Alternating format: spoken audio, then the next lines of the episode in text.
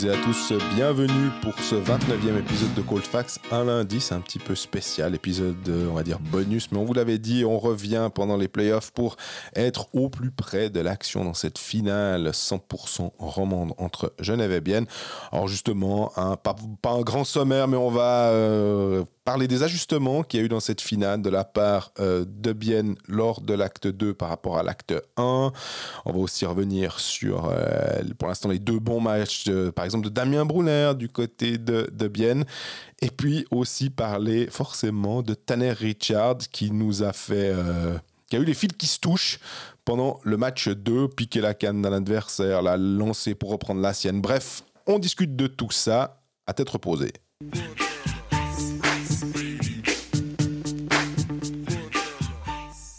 Salut Greg. Salut Jean-Fred, comment ça va? Un lundi. Ouais, parce que maintenant tu nous, tu nous fais faire des épisodes bonus. Quand c'est moi qui demande, on profite. Ah mais alors, absolument. On Ah, rattrape un peu euh, ceux qu'on... Exactement, on a, on, a, euh, on a un débit de deux, euh, de deux épisodes qu'on n'a pas fait durant ces playoffs, donc il faut qu'on faut qu'on se rattrape un petit peu. Euh, cette semaine, normalement, on est là lundi, mercredi, vendredi. Mhm. Euh, après chaque match, du coup, euh, on n'a pas, pas fait après le premier. 1-1 dans la série. On s'attendait à une belle série entre Genève et Bienne. On peut dire qu'on n'est pas déçu pour l'instant. Alors, sur le, le fond, euh, avec le, le deuxième match, ouais. Moi, le premier match de début, où ils se sont un peu regardés, où ils s'observaient, où c'était un, un match euh, assez tactique, ce qui était totalement compréhensible euh, aussi. Je m'en crassais un peu. Honnêtement, je te l'ai dit, et toi, tu étais là, oh non, mais je trouve ça va. Et toi, ah, moi, les, les 30 premières minutes du, du premier match, ouf, euh, Ouais, mais c'est normal. Tu sais, t'as deux équipes. Bah, déjà, c'est un début de finale. Il y a tout le monde qui est un peu tendu. Si c'est Zurich Bern en finale, il y a un petit peu moins de, de dimension historique dans l'histoire. Et euh, c'est aussi deux équipes qui avaient une, une longue pause. Donc il faut aussi un petit moment pour Aussi, se ouais. remettre dedans. Euh, Bienne encore plus que, que Genève, mais il y avait presque une semaine de pause pour tout le monde. Euh, je, ça m'a pas choqué, disons. Moi, ce qui m'a choqué, c'est les trois premières minutes du deuxième match. Là, ça n'a rien à voir euh, avec un match de finale. Mais par contre, ouais, le premier, par contre, là où je te rejoins, c'est que c'était pas emballant. Ça, on est bien d'accord. hein. L'ambiance aussi était euh, assez. euh, Alors, c'est l'ambiance au Vernet, on a l'habitude. Je suis pas sûr que l'ambiance. Moi, je- c'est vrai que j'étais pas en patinoire avec Zoug. Je me rends pas compte si, par euh, exemple, euh, tu vas me dire non, mais alors par rapport à Zoug, c'était pas. euh, Il y avait rien de, de, de- de très différent. Par contre, visiblement à Bienne, là, tu sens que tu sens l'engouement, quoi. Ouais, ouais, ouais, je suis d'accord. Bah, déjà, rien qu'en termes d'acoustique, j'ai tweeté sur ça. Il y a plein de gens qui m'ont dit Oh là là, Bienne, Genève. C'est pas une question. C'est juste que tu peux mettre le public biennois dans les Vernets. Bah, il y aura moins de bruit que tu mets le public genevois à la Tissot Arena. Ouais. C'est, pour moi, c'est juste factuel. C'est le bâtiment qui résonne beaucoup plus d'un côté que de l'autre. Donc, forcément, ça donne une ambiance qui est un petit peu plus chaude, on va dire. Et à Bienne, les gens sont plus près de la, plus près de la glace, même si c'est pas non plus un chaudron hallucinant, mais c'est le cas. À Genève, si tu es tout en haut de la tribune euh, où on a nos places, bah en fait, tu es sur la commune de Carouge. Donc, c'est compliqué. C'est compliqué de, de faire euh, ressentir ce chaudron. En face, tu as tout le secteur VIP. Bah, c'est pas non plus là où il y a le, il y a le plus d'ambiance. Donc, Ouais. moi, je comprends, à part ça, d'un point de vue purement. euh, Architectural, hein. architectural que ce soit plus compliqué de faire une bonne ambiance à Genève. C'est logique. Maintenant, euh, de toute façon, le- c'est pas c'est pas dans les tribunes que cette finale va se gagner mais par contre effectivement je pense que tu, tu prends un peu plus de plaisir à Bienne juste pour cette, euh, cette atmosphère. Demi-heure avant le match c'était sympa parce que les deux copes chantaient en fait ensemble. Avait les, les Genevois sont arrivés ont commencé à chanter méga fort puis les Biennois se sont un peu dit Hey, qu'est-ce qui se passe ici? On va aussi Ici, nous- c'est bien. voilà. Et 30 minutes avant le match, il y avait déjà de l'ambiance et je trouvais super. Et les deux côtés mettaient l'ambiance à 30 minutes du match. Et je, je faisais la blague euh, bah, à toi, notamment euh, sur WhatsApp, qu'il y avait plus de bruit 30 minutes avant le match à Bienne que durant le match à Genève. Mais grâce aux deux côtés. Et enfin, pour moi, c'était une vraie ambiance de finale, ce match à Bienne. Et accessoirement, il y a eu un scénario fou, mais. Je te, je te propose qu'on prenne pas match après match parce que ça, ça, va- ça, ça va pas, pas avoir grand, grand intérêt. Par contre, moi, ce que j'ai trouvé très intéressant de suivre entre ce premier et ce deuxième match, justement, c'est la- c'est l'ajustement biennois par rapport à, à la zone neutre que, que, Bien- que Genève a été parfaitement. euh, elle était parfaitement imperméable lors du match 1. Oui. La transition biennoise n'était pas bonne. Les sorties de zone étaient un peu euh, hasardeuses et les entrées en zone offensive étaient très compliquées. Là, par contre, sur ce match 2, ben, ça, ça a tout changé. Et c'est pas un hasard si ce but décisif. J'allais dire le 3 à 2, c'est le- c'est l'exemple parfait. C'est une, c'est une équipe de Genève qui est un peu trop passive en zone neutre. C'est Bertagia qui laisse partir Kunti dans son dos. C'est- Et après, t'as as Kunti qui arrive sur l'aile lancée. T'as Brunner au deuxième poteau qui, qui coupe au centre. Et euh, là, il y a Richard qui le laisse passer. Il y a Maurer qui est dessus. Donc, normalement, t'as. Oui, Bertagia se fait avoir en zone neutre. Mais il y a une couverture. Il y a une couverture. Maurer est dessus. En fait, si Maurer bloque la, cat- la canne de Brunner, on part en prolong, peut-être qu'on y est encore. Et euh, il, il rate, il rate sa. Il, il laisse la canne de Brunner flotter. Après, Brunner, il refait, il refait 995 fois ce- cette déviation sur le centre de, de Kunti. Ça, ça va jamais rentrer. Parce Ouais. qu'il faut battre un Maillard qui est impérial depuis, depuis quelques semaines. Euh, c'est un angle qui est improbable. Enfin, il y a tout qui est improbable dans cette action. Mais voilà, c'est aussi comme ça que, euh, que des, des joueurs de ce style-là peuvent te, peuvent te décider d'un match. Et là, c'était c'était extraordinaire. L'ambiance dans la patinoire, je reviens sur l'ambiance. C'était une folie de, de vivre ça et de, de voir justement ce. Bah là, on en revient pour, les, pour le coup pour les émotions. Et je suis sûr que si le scénario avait été le même au Vernet, ça aurait été ultra bruyant et, et beau à vivre. Mais là, bah voilà, on l'a vécu à Bienne.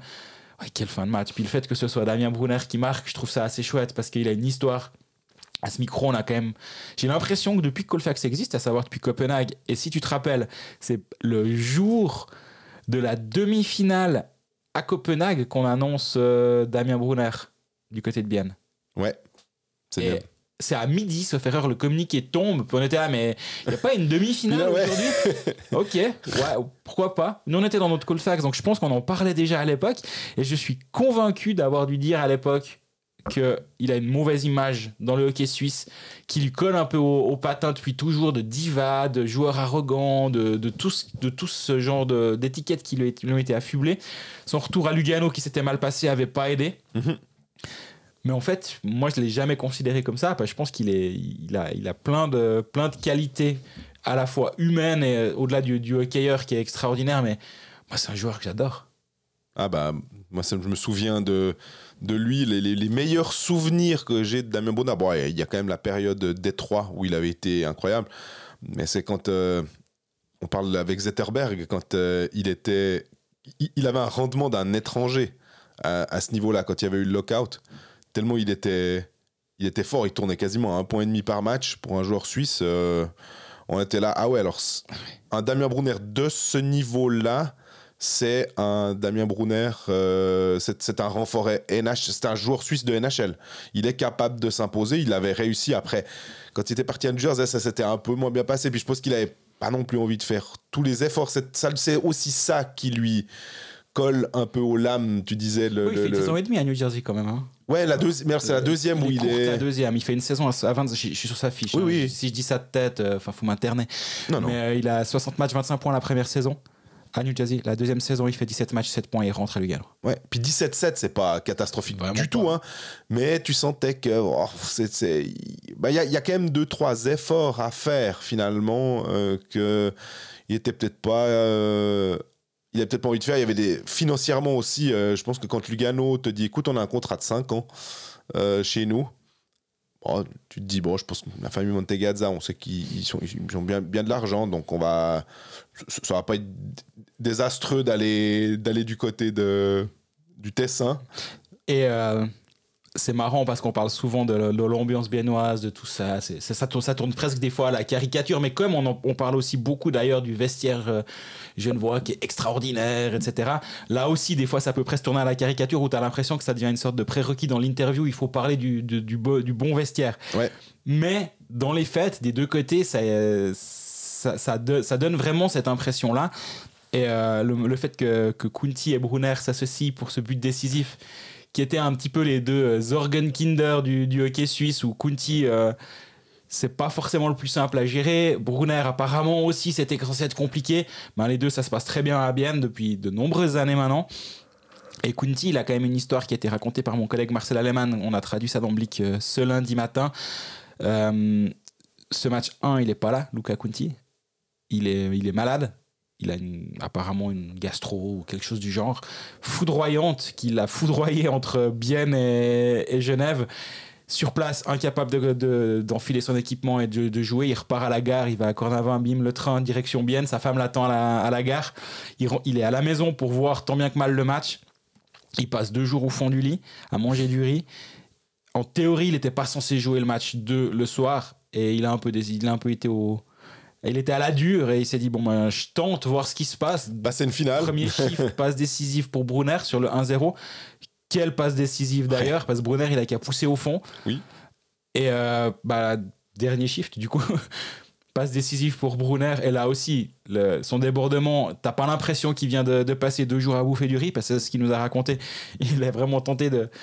Il a joué safe du, en termes de, de diététique. Il est allé au riz, au coca et, et, au, et au bretzel salé pour quand même avoir un petit peu de.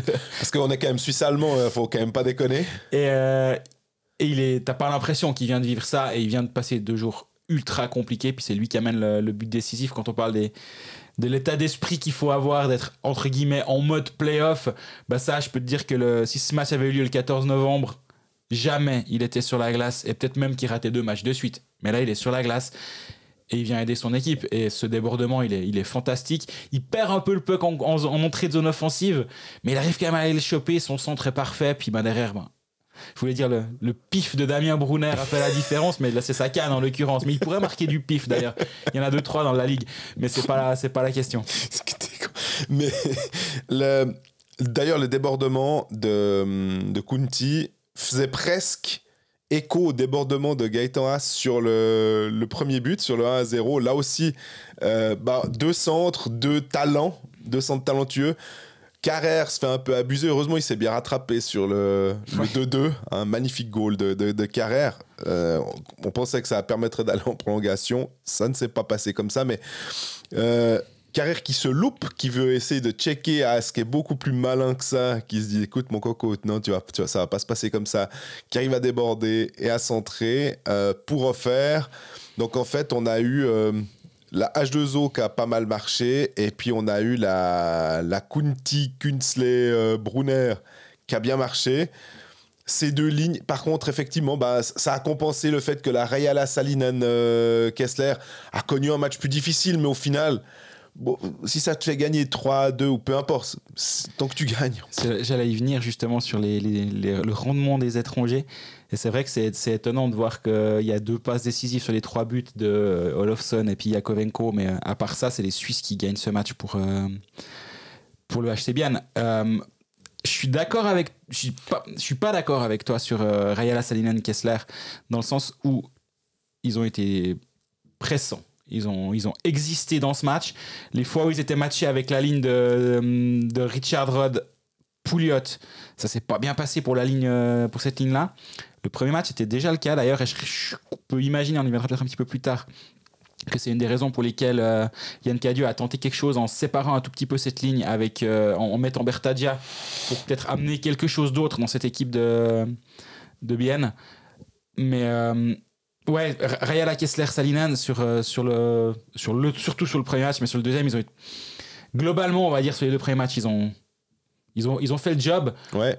Rayales crée deux grosses occasions sur le match contre Bienne. Il est notamment un contre un contre, euh, face à Robert Mayer au début du troisième tiers, où là tu te dis, il y a 2-1, ils, ont tout, ils ont eu toutes les occasions pour passer l'épaule. Il y a eu tous ces powerplays dans le deuxième tiers.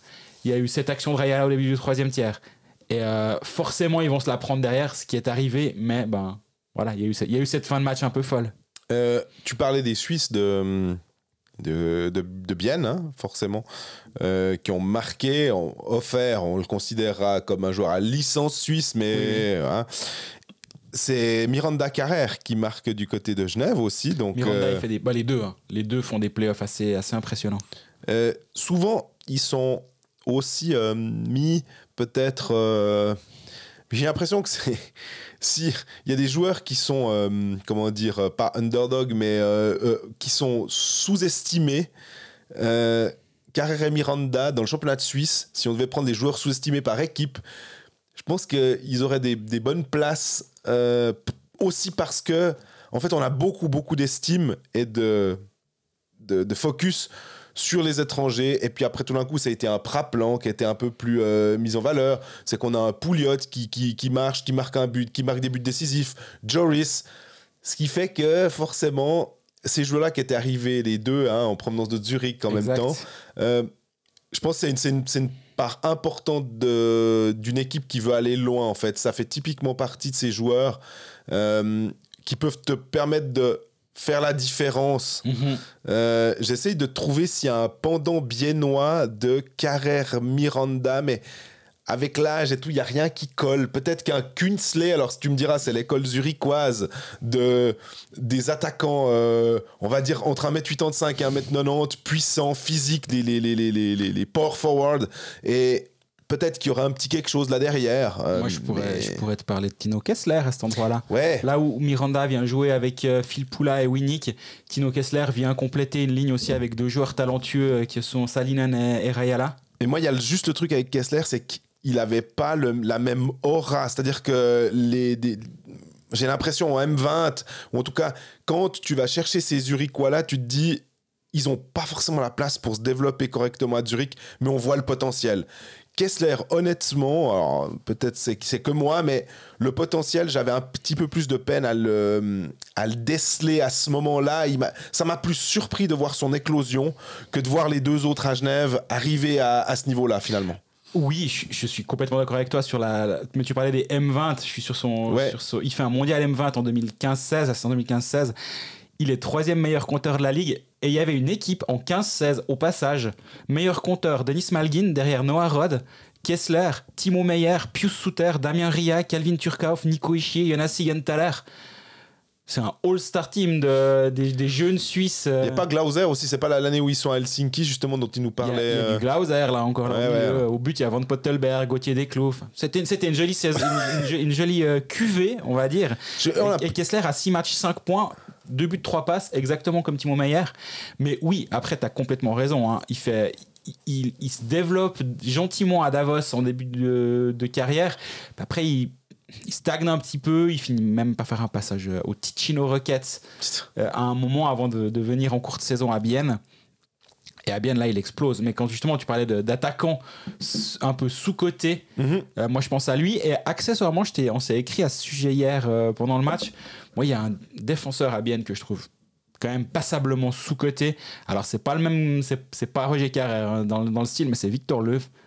Que j'ai un peu l'impression qu'on. on- et je pense que je peux plaider coupable aussi de, pour, dans, pour, cette accusation-là, l'avoir un peu euh, catalogué défenseur, défensif, euh, pas que défensif, mais surtout solide aussi. Il fait plus d'un mètre 90, c'est ça. Pas notre faute de penser qu'il va être euh, surtout un défenseur assez solide, mais il a, quand même une bonne touche offensive. Il fait des saisons à plus de 20 points depuis qu'il est là, 27 points, 22 points. Alors oui, c'est pas c'est pas certains autres monstres qu'on voit dans le vestiaire en face, par exemple. Ben voilà, en fait, tu, tu réponds toi-même à cette question. C'est que c'est pas Juice, par exemple, si on prend d'autres. C'est pas Hanson. Quand Hanson débarque tout d'un coup, on se dit, oh, bah, c'est c'est Hanson. Oh, il marquait quasiment. euh, il, il était pas loin d'un du point par match euh, avec Zug.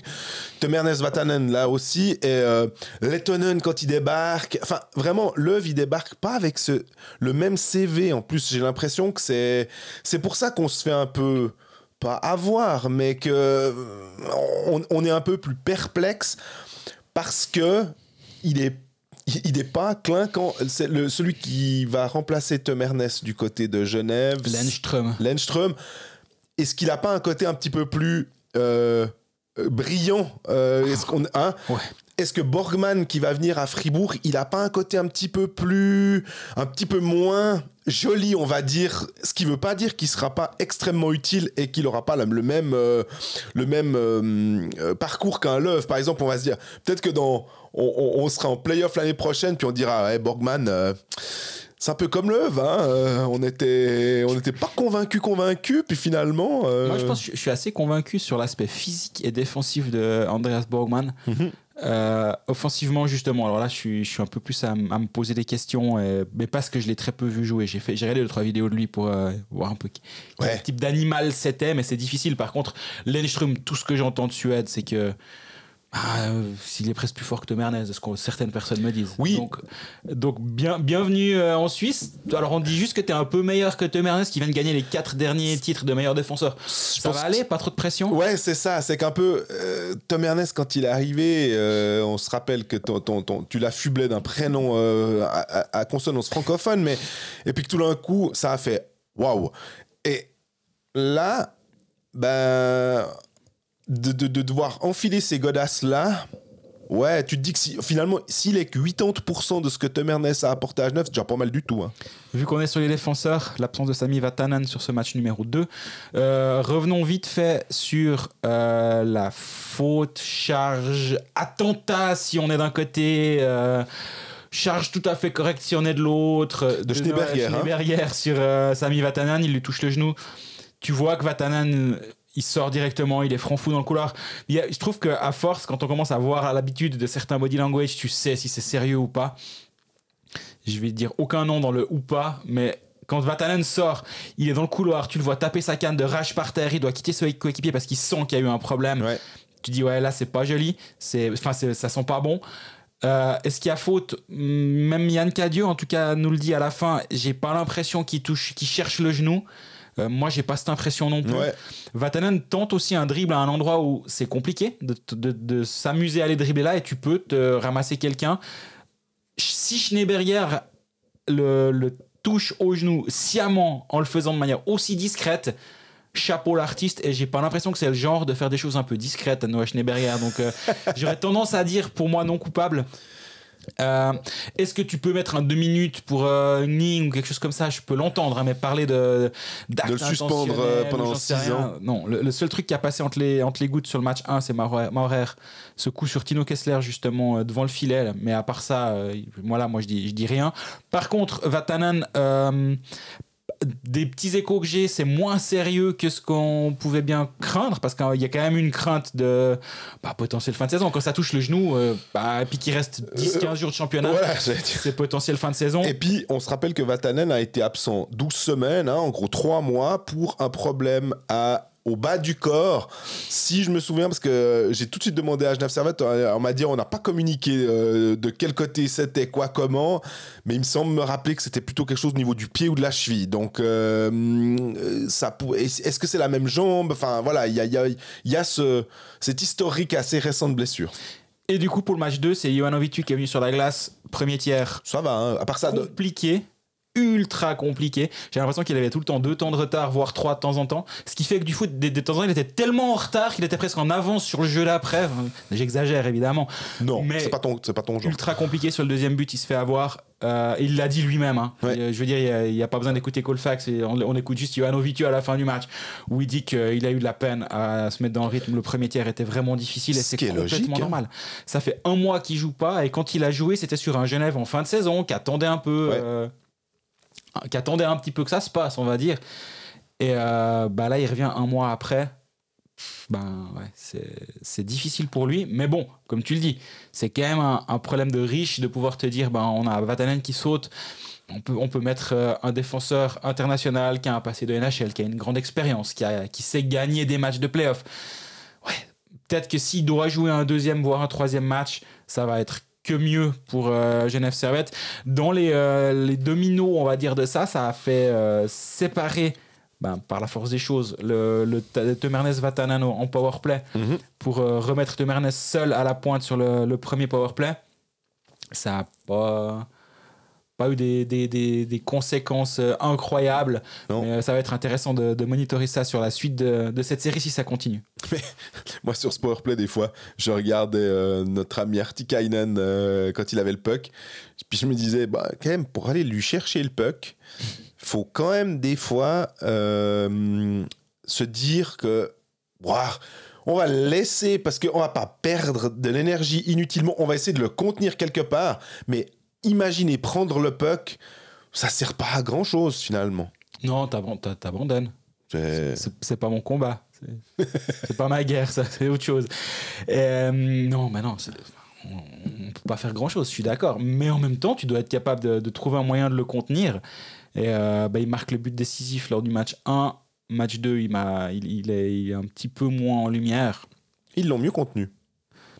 En tout cas, en termes de points, ouais, Ouais. effectivement, j'ai moins d'occasions en tête. euh, mais aussi parce que Bien a globalement peut-être joué un, un match un petit peu plus solide que, que lors du match 1 où c'était un petit peu compliqué.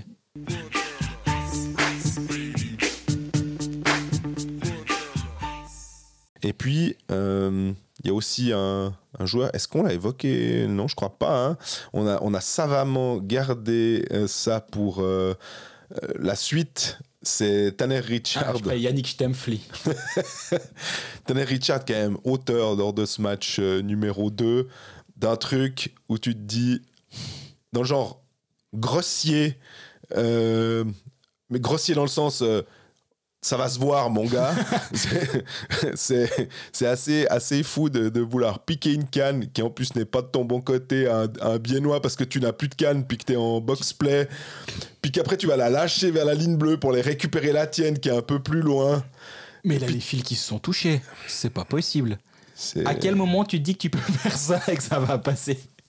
En fait, il s'est dit si je vais chercher ma canne tout seul comme un grand, l'autre il sera tout seul. Bon, moi si je lui pique sa canne, tranquille. Mais en fait, déjà rien que d'avoir cette idée-là, faut être timbré, mais de la mettre à exécution, je, je sais pas, je, je comprends pas. Après, sur un 4 contre 5 qui plus est où ça peut causer un, un Un 3 trois- contre 5 et ça- ça a. ça a causé une minute 33 de 3 Ouais. contre 5. Mais par contre, tu sais, on, on parle souvent de. Comment dire D'analyse result oriented. Si Genève tourne le match, gagne le match, on fait quoi comme article le lendemain matin? On dit le coup de génie de Tanner Richard qui euh, a tellement confiance dans le 3 contre 5 de son équipe qu'il préfère prendre ce risque-là et aller euh, faire ça plutôt que de continuer à jouer sans sa canne. Ouais, là, je trouverais que ton angle, alors, journalistiquement parlant, il, il est discutable. hein, alors. on, on en par- on en parlerait différemment. Là, bien, Moi, c'est plutôt le. le Est-ce que cette, le- le- le- la défense du 5 contre 3 réussit Je me suis dit, ça. Bien sûr. Si ça passe et que Genève. J'ai dit, il n'y avait pas 50 000 articles, c'était l'angle à faire. Si Genève gagne, tu dois te dire, c'est ce moment-là qui fait que le, le fond, les fondations du succès genevois sont là. Et complètement. ça, c'est, on n'a pas eu l'occasion de le voir en prolongation parce qu'il y a eu ce but de, de Brunner euh, à, à- à la fin. D'ailleurs, c'est, on n'a on n'a pas parlé, on, a- on, a- on a- est revenu sur cette scène-là, mais c'est aussi une marque de fabrique biennoise de. Les buzzer beaters, ça s'appelle au basket. Ouais. Tu, tu marques au buzzer, comme ça l'équipe adverse, elle a plus, plus grand chose, euh, elle a plus de temps pour euh, répondre à ton. c'est ton- ce, le overtime killer. C'est pas que tu vas en overtime et que tu tues, c'est que tu empêches d'aller en overtime en marquant un but tellement euh, à la fin que plus personne peut rien faire. Il y a eu ce but à 2 minutes, 2 secondes, 5 centièmes euh, à Berne. Ouais, mais là c'était en plus c'était drôle parce qu'il y avait toute une erreur euh, bernoise qui plutôt que de, de tuer le, le, le temps commence à faire des, des, des jeux, à faire n'importe quoi et puis ils se font piéger. Là c'est bien qui a le contrôle du puck puis qui Qui joue. ose, ouais, qui joue en fait, qui Parce ose faire quelque 17 chose. secondes. Changement de ligne, tu vois justement que cette ligne rentre sur la glace. Tu vois Kunti aller tourner devant le, devant le but. Et tu dis, OK, ils vont tenter une dernière action plutôt que de se dire, bon, bah écoute, on- en plus, juste avant, il y a une action de Winnick quand même, euh, chaude devant cette Terry. Donc tu peux avoir cette tendance à dire, ouais, prenons pas de risque, quoi. Bah non, parce qu'on on a toujours vanté le- la- l'envie de jouer du HC Bienne. Ouais, Et euh, finalement, c'est exactement ce qui, ce qui les a fait, ce qui- pas ce qui les a sauvés, ce qui les a fait gagner ce match. Richard, pour revenir à lui, a une euh, série qui est évidemment pleine d'é- d'événements. C'est c'est la marque de fabrique de Tanner Richard. C'est impossible. En plus, il a le casque jaune, donc on le voit encore plus. Mais c'est impossible de, de passer un match sans, sans se dire euh, il est en train de faire du foin quelque part, il est en train de s'en avec un arbitre. Il, il y a toujours quelque chose. Là, ça. Son souffre-douleur, douleur, c'est Gaëtan Haas. qui est une grille en plus. Ouais, parce qu'il a pris un, un coup au visage euh, en toute fin de match contre Zurich durant la, durant la demi-finale, depuis jouer avec une grille. Il a une cicatrice sous la, sous le- la lèvre. euh, et donc, ben, voilà, il se protège comme il peut. Ben, tu vois que Richard, lors de la fin du match 1, est allé agripper la grille, l'a soulevé pour essayer de- d'aller lui, d'aller le Il lui taper. fait un là. bisou. Ouais, moi, je, je, je suis un petit peu euh, perturbé par cette scène-là, je, Ouais. je dois dire. Je... Non, se brasser, il y a aucun problème, ça fait tellement partie du Ah, ben, jeu, c'est comme ça que tu, tu marques les esprits. Mais il y a, je trouve, là où, c'est- où je suis d'accord avec toi, il y a les limites à, à pas franchir. C'est-à-dire que si tu sais qu'il s'est fait blesser quelque part par un adversaire et tout, t'essayes éventuellement de ne pas en rajouter. Surtout que si c'est tu sais qu'il s'est fait mal au genou, puis que ma foi, tu vas taper le genou. Je suis pas partisan du tout de ce genre de choses, mais ma foi, si tu veux pas te faire taper à un endroit où c'est potentiellement difficile et que les gens le savent, bah, tu joues pas. Tu préfères, tu te. tu- Là, c'est un endroit qui est protégé. Tu vas pas chercher le merdier avec ça. après, après la sirène, etc. Mais justement, c'est là où c'est intéressant de, de, de voir le, le cas Tanner Richard. Parce que je pense contre Lugano, il, je sais pas s'il gagne la série contre Lugano, mais c'est un des facteurs très importants, la série contre Lugano. Il a pris toute l'attention possible et imaginable sur lui. Un peu à, la, la manière de ce que pouvait faire à une époque un Chris Maxwell sur le banc. Il vient là, il fait, du, il fait du merdier sur son banc, il y a tout le monde qui commence à insulter Chris Maxwell dans les patinoires et il polari- polarise tellement l'attention que tout le monde peut bosser tranquillement Oui. dans son coin sans avoir à avoir trop d'attention C'est autour très de soi. très bon management d'ailleurs, à part ça. hein. Oui, ça, en tout cas, ça fonctionne. Richard a, fait ça. Il a un peu pris la lumière contre Lugano en, en, faisant, en faisant le show. Et Oui, mais il était bon. Et, et il a été très bon. Mais il y a un moment où justement, tu peux être, ton- être tenté d'aller trop loin dans ton personnage ou trop loin dans ton, dans ton truc. Et si ça marche pas, ça peut être pénalisant pour ta Absolument. propre équipe. Et euh, là, je me demande à quel moment est-ce qu'on n'est pas arrivé, on n'est pas en train d'arriver à la limite. Cette histoire, la pénalité a eu aucune conséquence. Il y a eu Non, mais mais je me demande si on n'est pas en train d'arriver à une certaine limite. Et je pense aussi que c'est du management de la part de Yann Cadieux de lui dire Eh, eh, eh, c'est très bien, on aime beaucoup ce que tu fais, tu es un agitateur dans ton, genre. En plus, tu joues vachement bien, donc continue, mais attention, baisse d'un cran de nouveau parce que là, tu commences à sortir de ton match. Et on l'a vu, euh, il a été un peu borderline aussi euh, sur le. avant cette scène-là, deux, trois fois, sur deux, trois séquences où tu sens qu'il est à la limite, mais en même temps, c'est comme ça qu'il est le meilleur. C'est quand il est à la limite qu'il est le meilleur, Tanner Richard. Donc, je pense que ça doit être un, un combat entre lui et lui-même. le petit diable et puis le petit ange euh, sur son épaule. Ça doit être perpétuellement quelque chose, une, une- des- les voix dans sa tête, ou je sais pas qui, qui parle comment dans sa tête. Mais pour, pour aller justement au plus proche de cette limite où tu es chiant pour l'adversaire et bénéfique pour ton équipe, et non l'inverse. Et euh, la suite de la série va être intéressante parce qu'ils se sont beaucoup chauffés avec Gaëtan Haas. Je sais pas ce qui se passe là derrière, s'il y a un contentieux ou quelque chose, mais il se passe, c'est pas possible. J'arrive pas à me dire que dans, parce que ça, ça vient pas du coaching staff, ça, mais que dans sa tête, Tanner Richard se soit dit, oh, faut absolument aller sortir Gaëtan Haas de son match.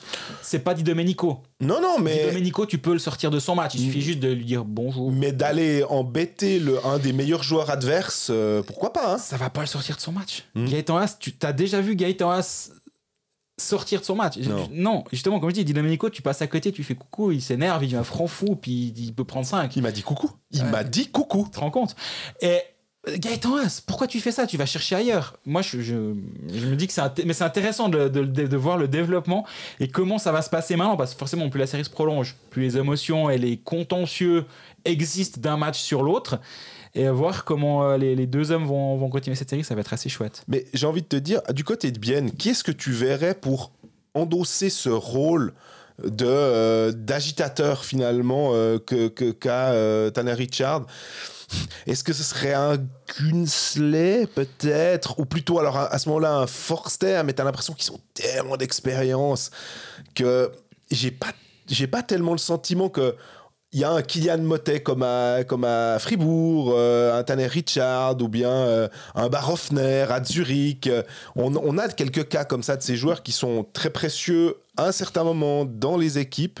Est-ce qu'à Zoug, euh, bah, tu- Kader, ils allaient le chercher aussi un je petit voulais peu dire pour un ça, Yann hein. Kovar à Zouk, tu peux justement. Mais il n'y a pas eu trop de ce genre de choses parce que j'ai l'impression qu'en fait, Genève était tellement sûr de ses, de ses forces, on va dire, et a jamais douté contre Zouk. Oui, il y a, y a, euh, gagne des matchs, il y a une erreur de Vatanen, etc. Mais tu jamais eu de moment de doute. Contre Lugano, il y a eu un moment de doute. Oui. Nous, on a douté. Euh, L'équipe, je suis sûr qu'ils peuvent nous dire ce qu'ils veulent. À un moment, ils étaient forcément pas sereins, et heureusement. De la même manière que Bien a pu douter contre Berne, hein, c'est ce que nous disait aussi Stéphanie Mérier en disant à quel point cette série d'avoir gagné contre Berne était tellement importante. Bien sûr, bien sûr. Et, et là, ben voilà, tu, tu vois que tu commences à peut-être pas être bien et puis qu'il faut. euh, trouver des moyens d'aller dans la tête de l'adversaire. Mais en même temps, ils ont joué le boss de fin de niveau du gars chiant au premier tour, eh bien. Di Domenico. C'est. Si, si, tu passes, si tu passes Di Domenico derrière, c'est un peu plus simple, les gars avec qui tu vas avoir affaire. Et euh, ouais, Tanner Richard, attention, je, pense qu'il est toujours aussi précieux. Hein, Et moi, j'adore les playoffs qu'il fait. Mais je, je, pense que là, on a atteint une limite et il va falloir qu'il soit un tout petit peu. Euh, recadré, je pense, par, euh, par sa hiérarchie du moins, euh, ou qui se recadrera lui-même, parce que c'est quand même un gars qui commence à avoir une certaine expérience. Et est-ce qu'il est capable de le faire? Ça va être intéressant. Tu vois le, troisième match là qui s'annonce demain mardi à, à Genève. Est-ce qu'on on, on, mise sur le sur l'équipe à domicile en disant que bah Genève a le dernier changement, Genève peut s'ajuster aussi de nouveau en ayant bien réussi à, contrer la vitesse biennoise au premier match. Donc, visiblement, ils savent comment faire. À part le, les, comment dire, cette, erreur sur le, le 3-2 à toute fin, on partait pour une prolongation. Euh, bien ne sait pas ce que c'est qu'une prolongation dans ses playoffs. Genève c'est assez ce que c'est et s'en est plutôt bien sorti. Donc, il est clair que j'aurais parié sur une prolongation sur je pense que j'aurais mis quelque chose sur Genève. Je suis assez d'accord avec toi. Après le but de Carrère, le, bon pari, à mon avis, ça aurait dû être de mettre de l'argent sur Genève en termes de momentum, mhm. le fameux. Euh, mais après, voilà. oui, je, je, pense que l'équipe à domicile, c'est quand même toujours le bon pari. Maintenant, le match 1, euh, bien n'est pas si loin. Hein. Ils font pas un très bon match. Le match 1, et Genève a été vraiment ultra solide. Mais bien, ils sont à 2-1. Il y a cette énorme chance de Yakovenko juste après le 2-1 où, Mayer a été parfait. Il faudra aussi voir comment Mayer réagit. Parce que bah, forcément, le match à bien, il n'est pas simple. Deux shoots, deux goals. Derrière, rien à dire. Ouais. En même temps, cette déviation de Brunner, on l'a dit, hein, euh, c'est du 99% de chance de ne pas marquer. Il prend ce but. Est-ce qu'il est peut s'en vouloir? Est-ce qu'il est y a. Comment lui aussi va réagir? J'ai assez confiance, dans le sens il, est, il a l'air tellement d'être dans sa bulle et dans la zone, on va dire actuellement, que je pense que ça ça devrait pas l'impacter du tout. Moi, je pense aussi. Mais euh, ça va aussi être. Il y aura, il y aura deux, trois choses intéressantes à suivre. Comment Yann Cadieux va, va faire ses lignes? Est-ce qu'il va continuer avec Pouliot en 4 et laisser Bertadja avec. Euh, Qui n'était pas ridicule. Euh, pour dire, alors que c'est une immense déception cette saison, mais là, je me suis dit, est-ce que euh, finalement, euh, il n'a pas trouvé un peu sa, place dans cette finale? Bah Alors, évidemment, 4 crans en dessous de ce qu'on attendait, mais il était 10 crans en dessous à la base, donc finalement, il est remonté de quelques, quelques niveaux. après, Praplan, est-ce que Praplan est. On a une chance de le revoir? J'ai pas la réponse. Forcément, c'est difficile d'avoir d'avoir des informations à ce moment de la saison. Je sais pas, on me l'annonce day to day. Euh, en même temps, on nous a pas vraiment dit ce qu'il a. J'ai, on a des, des, des, bruits, etc. Mais j'ai déjà, on spécule pas trop là, mais je vois pas pourquoi commencerait à dire oh il est blessé euh, au grand au gros orteil, euh, gros orteil gauche. Enfin, on n'en sait rien. Donc day to day, on verra bien. Mais oui, si tu as un Vincent Paplan qui, qui revient, c'est forcément un, atout majeur pour euh, Genève Servette. Maintenant, moi, je remets Pouliot dans la ligne avec euh, Richard et Rod. Mhm. J'essaie juste de moins la matcher. Euh, comme c'était un peu mieux fait au match 2, j'ai l'impression qu'au match 1. Contre Salinen, tu dis Ouais. parce que, ben, je sais pas, Bertadia, il est, il est intéressant sur des petites périodes, mais j'ai quand même l'impression que globalement, à Pouliot, t'amènera peut-être un petit peu plus que lui. C'est malheureux, mais c'est dans son dos par Kunti, hein, à Bertadia. Alors, il y a c'est pas la faute de Bertaggi à ce but, mais forcément, c'est le départ. Oui, c'est tout un schéma. Euh, tu l'as expliqué d'ailleurs en disant il y a toujours un peu de retard. Et au final, un coup de génie de, de, cette déviation. Euh, oui, bien sûr. Il faut pas toujours. Moi, moi j'aime pas quand on essaye trop de voir un but par le, par le prisme de pour qui s'est planté pour qu'on en arrive à ce but. Et si on a aussi le droit de dire bah, qui a bien fait quelque chose de brillant pour en arriver à ce but. C'est une balance à trouver entre les deux. Et, euh, là, je pense qu'il faut quand même mettre en avant euh, le, jeu de Kunti et Brunner. Plus que la, couverture ratée de Maurer et la, zone neutre un peu passive avec Bertagia qui se fait prendre dans son dos par, euh, par Luca Kunti.